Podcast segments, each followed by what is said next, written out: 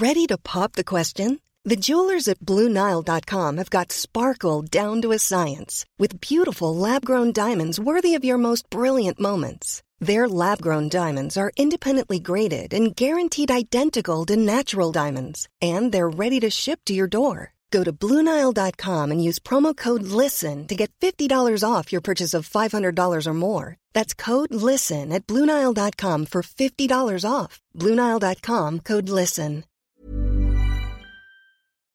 Bonjour et bienvenue dans Podcasting, le podcast quotidien d'actualité du Grand Sud-Ouest. Chaque jour, suivez-nous à la découverte de l'information régionale avec les journalistes des médias indépendants qui sont nos partenaires. Je m'appelle Jean Berthelot de Lagleté et l'épisode du jour vous est présenté par Mathilde Deleuil de l'équipe Podcasting.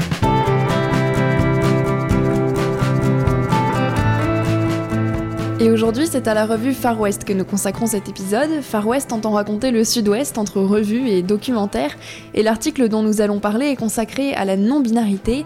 Ni homme ni femme, mais non-binaire, c'est votre article. Bonjour Christophe Ozebian Bartagnan. Bonjour Mathilde. Vous êtes journaliste chez Far West en parallèle d'une deuxième année de master à l'IJBA, c'est une école de journalisme à Bordeaux. Qu'est-ce qui vous a donné envie de travailler sur ce sujet? Alors de base, euh, en fait, ça venait d'une réflexion personnelle euh, sur mon identité de genre à moi. Euh, parce que j'avais appris justement très récemment, grâce à une, série américaine et un reportage de France Info, pour être plus précis, que la non-binarité existait. Et euh, en fait, je me suis dit, il faut que, faut que je creuse, euh, parce que j'avais plein de questions, je comprenais pas tout, et je me disais que ça pouvait me concerner, mais que je ne savais pas encore de quelle manière. Donc je me suis dit, bah, on va y aller, on va faire un sujet sur la non-binarité, justement pour pour aussi. Euh, c'est une question dont on parle très peu en France, en tout cas. Aux États-Unis, au Royaume-Uni, on en parle beaucoup plus. En France, on n'en parle pas du tout. Euh, il y a beaucoup de ressources anglophones euh, sur Internet, etc. Il y a aussi un petit peu des ressources militantes en France, mais c'est encore au stade embryonnaire. Et du coup, je voulais aussi répandre un petit peu ce, le savoir sur, le, sur la non-binarité. On parle d'identité de genre, est-ce que c'est la même chose que l'identité sexuelle? Non. Euh, l'identité de genre, c'est euh, comment on, on, se ressent. Est-ce qu'on se sent euh, femme? Est-ce qu'on se sent homme? Est-ce qu'on se sent ni l'un ni l'autre quand on est non-binaire? L'identité sexuelle repose quant à elle sur, sur du coup, en gros, les organes génitaux et euh, sur les chromosomes. Par exemple, si on a euh, des chromosomes XX et qu'on a une vulve, notre identité sexuelle est, féminine. Si on a des euh, chromosomes XY et un pénis, on a une identité sexuelle qui est masculine. Mais en fait, les, deux ne sont pas liés du tout. En général, dans la plupart des cas, l'identité de genre qu'on ressent est en adéquation avec l'identité de sexe qu'on a. Donc, euh, on appelle ces personnes-là des personnes cisgenres, euh, à l'inverse du coup de, des personnes transgenres. On parle aussi de dysphorie de genre et d'euphorie de genre. Mhm. Euh, la dysphorie de genre, c'est ce que les personnes transgenres ressentent par rapport à leur corps. C'est en général c'est un, mal-être, un malaise par rapport à leur corps ou à, leur expression de genre. Donc l'expression de genre, c'est comment on s'habille, comment on se déplace, comment on, comment on est représenté en fait aux yeux des autres. Et du coup, c'est un mal-être euh, qui euh, peut être euh, contrecarré, j'ai envie de dire, en justement changeant des petites choses, en s'habillant différemment, en changeant de prénom parfois, en changeant de, de pronom qu'on utilise. et en fait, l'euphorie, c'est l'inverse de la dysphorie. L'euphorie de genre, c'est vraiment quand justement on ressent une adéquation un sentiment de bien-être par rapport à notre identité de genre et à notre façon de nous habiller, euh, d'être appelé, etc. On parle de personnes transgenres pour définir quelqu'un qui est non-binaire Comme je l'explique dans l'article, euh, les personnes non-binaires sont des personnes transgenres. Parce qu'une personne transgenre, c'est quelqu'un euh, qui ne sent, enfin, dont le genre n'est pas en adéquation avec le genre assigné à la naissance, qui lui est déterminé par rapport au caractère sexuel, donc à l'identité sexuelle. Et euh, donc du coup, on peut définir les personnes euh, non binaires comme des personnes transgenres. Après, c'est une expérience très personnelle. Sven, que j'interviewe, m'explique aussi que certaines personnes ne se considèrent pas comme transgenres, mais comme non cisgenres, euh, qui ne se reconnaissent pas dans la transidentité, et c'est tout à fait valide aussi. Chacun a une expérience très personnelle de la transidentité et du fait d'être non binaire, et je pense qu'il faut aussi écouter ces gens. J'ai envie de dire que enfin, de base, le terme de transgenre est un terme parapluie, donc c'est-à-dire qu'il qu'il regroupe plusieurs catégories de personnes. Il y a les personnes transgenres binaires, donc par exemple quelqu'un qui a été assigné qui a été assigné garçon à la naissance et qui choisit de transitionner vers le vers le sexe opposé ou l'inverse du coup. et il y a également les personnes non binaires. Après, c'est vraiment du. Ça se joue aussi sur du ressenti, donc c'est très personnel. Et il y a peut-être des gens qui ne se reconnaissent pas dans le fait de se dire transgenre.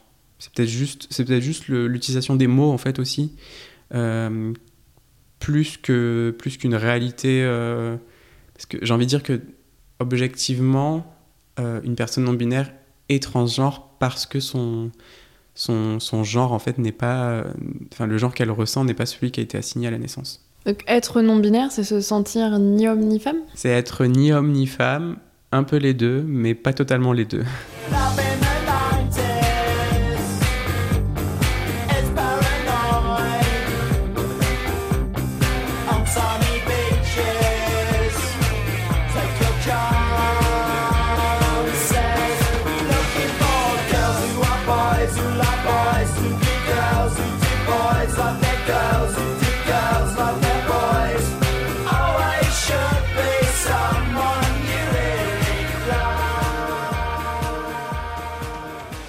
Est-ce que dès l'enfance ou l'adolescence, on se dit que l'étiquette de genre qu'on nous colle ne nous correspond pas Ou est-ce qu'on peut se réveiller un jour à, 50 ans, à 60 ans et, se dire en fait je suis non-binaire? Je pense que ça dépend des vécus des gens. Euh, ça dépend aussi des connaissances des gens sur le sujet. Euh, me concernant par exemple, euh, j'ai appris bah, là très, très récemment qu'il existait, la que la non-binarité existait. Et euh, Sven, que j'ai interviewé, euh, euh, est âgée de 29 ans. Et donc, ça fait deux ans qu'elle se sent non-binaire. Et du coup, au final, ça peut arriver en fait à n'importe quel, quel âge. Et c'est aussi en fonction de, oui, effectivement, si on n'en parle jamais et qu'on ne sait pas que ça existe, on va pas se réveiller et dire, ah bah oui, c'est ça. Après, je pense qu'on a chacun des petits, des petits moments de, de vie où on se dit ah ouais mais j'avais pensé ça à l'époque. Et effectivement euh, peut-être qu'on se dit ouais il y avait peut-être un souci à ce moment-là et j'ai pas enfin en fait je pense que c'est avec le recul et le fait de savoir qu'on est non binaire on voit sa vie euh, sa vie euh, qui a défilé autrement. Et on se rend compte qu'il y a peut-être des, petites choses je sais pas moi une fois où on n'a pas voulu s'habiller d'une telle manière une fois où on s'est habillé d'une autre manière totalement enfin pas en adéquation avec ce que la société attend de nous etc et euh, ou des moments où on se sentait bien avec des habits euh, féminins par exemple ou des habits masculins ou des habits neutres euh, etc quoi. Et ça peut continuer à évoluer ensuite? Oui bien sûr l'identité de genre c'est une construction sociale. Et comme toute construction c'est amené à évoluer. Enfin c'est des, des choses qu'on a intériorisées etc donc forcément il y a un, il faut un certain recul pour justement se déconstruire de tout ce, de tout ce qu'on a qu'on a emmagasiné, mais bien sûr, ça peut changer. Et euh, moi, jusqu'à présent, je me considérais comme cisgenre. Là, je me considère comme non-binaire. Ça se trouve, euh, dans quelques années, je vais me reconsidérer comme cisgenre et c'est tout à fait valide, c'est OK. Il n'y a, pas de, il a pas de règle, en fait, dans le, dans le, dans le genre et surtout que le prisme du genre est, très, très divers. En fait, nous, on a tendance à, à résumer ça euh, bah, de manière très binaire, donc femme ou homme, sauf qu'en fait, il n'y a pas que ça, il y a aussi plusieurs degré de non-binarité. On peut aussi se sentir homme de temps en temps et être non-binaire, et c'est valide aussi. Donc, euh, enfin, je sais parfois il y a des gens qui se disent euh, que, qui se définissent comme homme non-binaire parce qu'ils se sentent hommes de temps en temps, mais de temps à autre, ils, ils sont plus dans cette dichotomie, enfin dans cette euh, binarité, pardon, entre homme et femme, et ils sont autres en fait.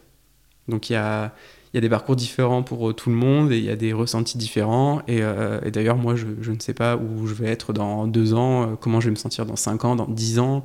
ça se trouve, j'aurais changé de prénom, ça se trouve pas du tout. mais c'est ça aussi qui est bien, c'est que, en fait, il faut, je pense qu'il faut qu'on pense toujours par rapport à ce que nous on ressent et comment on le ressent. Et si je vois pas la nécessité, la nécessité par exemple, de, de changer de, de prénom, faut pas que je me force pour que la société comprenne que euh, j'ai un prénom euh, neutre, alors forcément je suis non-binaire ou enfin des choses comme ça.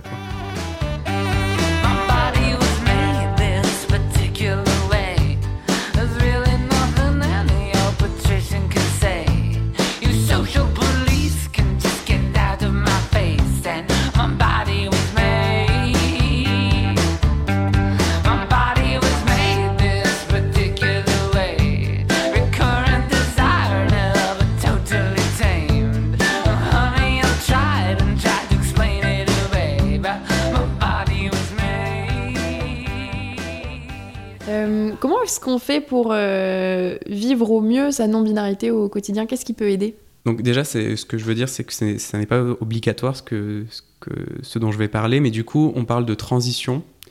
En général, quand on souhaite euh, faire des changements, donc il y a plusieurs types de transitions possibles.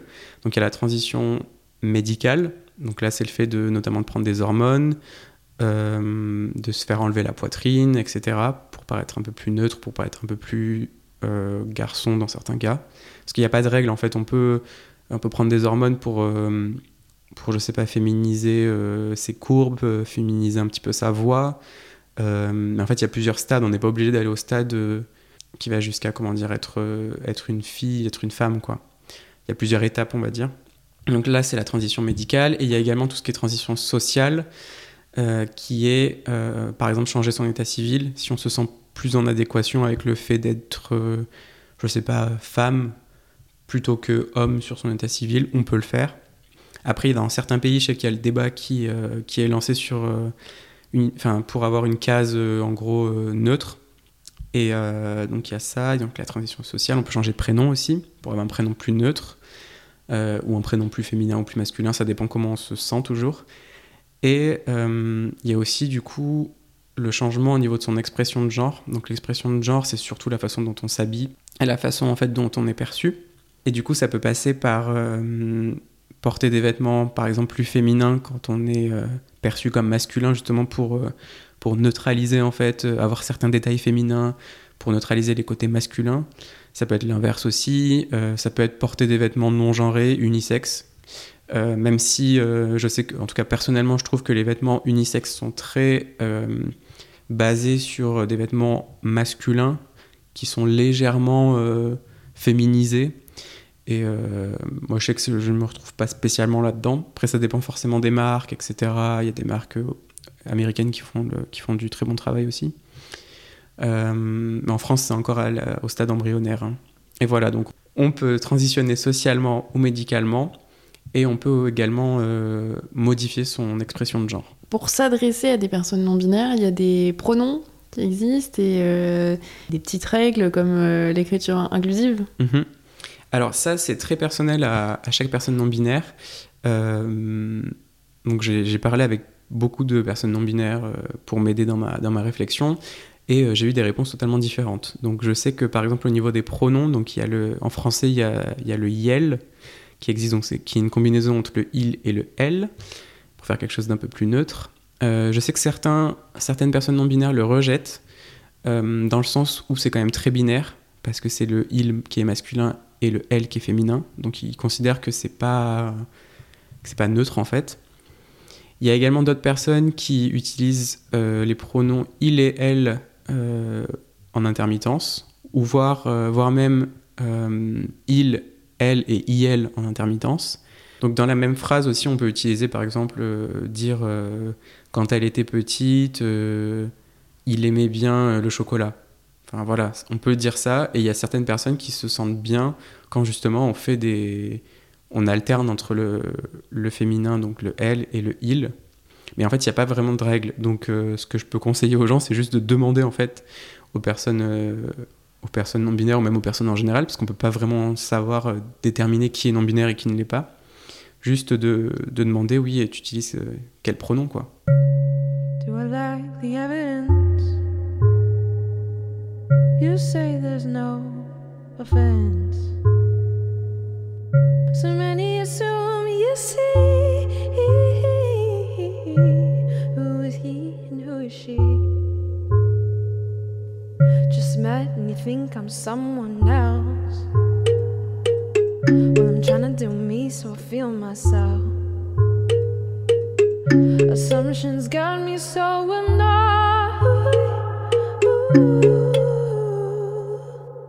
Est-ce que les mentalités évoluent quand même un peu? Est-ce que la non-binarité est de plus en plus connue et acceptée ou est-ce qu'il y a encore un gros chemin à faire? Alors ce que Sven me disait, c'est que c'est que c'était en France en tout cas, il y avait encore du chemin à faire. Dans le monde anglo-saxon, ça a quand même beaucoup plus euh, évolué, je pense, parce qu'on a notamment de la représentation des personnes non binaires euh, à la télé. Je pense notamment à des séries comme euh, One Day at a Time, où il y a un personnage non binaire. Après, en France, c'est pas encore ça. On a du chemin à faire et Sven me, me le disait d'ailleurs. Et parce que justement, la question de la transidentité en France est quand même euh, pas encore. Euh, enfin, c'est un sujet encore très tabou. Et là, il y a eu le documentaire sur, sur Arte qui s'appelle Petite fille d'une. Donc, c'est l'histoire d'une du, parcours d'une petite fille transgenre, justement, qui souhaite se faire accepter à l'école en tant que petite fille. Et, et, ça a créé du débat. Enfin, on le voyait sur les réseaux sociaux, etc. Ça crée énormément de débats. Et, mais le documentaire a quand même fait une audience euh, vraiment, vraiment bonne. Donc ça veut dire que les gens sont quand même intéressés par le sujet, mais c'est encore un sujet tabou et qui mène à, à débat. Quoi. Après, c'est, ça aussi qui est, euh, qui est particulier. Est-ce que l'identité des, des, personnes peut être euh, un sujet de débat? Ça, c'est encore une autre question du coup. Mais, mais en France, il y a quand même des, petits, des petites améliorations. Par exemple, il y a la série Ici tout commence sur TF1 où euh, du coup il y a un personnage transgenre, donc euh, transgenre non binaire. Euh, donc il y a peut-être des petites évolutions euh, mais c'est pas encore c'est pas encore ça. Merci Christophe Ozebian Bartagnan. Merci. Votre article Ni homme ni femme mais non binaire est à retrouver sur le site de la revue Far West. Merci Mathilde Deleuil, c'est la fin de cet épisode de podcasting. Merci aussi à Anne-Charlotte Delange, Lisa Feignet et Marion Ruot qui ont aidé à préparer cet épisode, ainsi qu'à Gabriel Taïeb qui l'a réalisé. Podcasting, c'est le podcast quotidien d'actualité du Grand Sud-Ouest. Retrouvez-nous chaque jour à 16h30 sur notre site et sur nos réseaux sociaux, ainsi que sur ceux des médias indépendants de la région qui sont nos partenaires. Retrouvez-nous aussi sur toutes les plateformes d'écoute, dont Deezer, Apple Podcast ou Spotify. Podcasting, c'est l'actu dans la poche.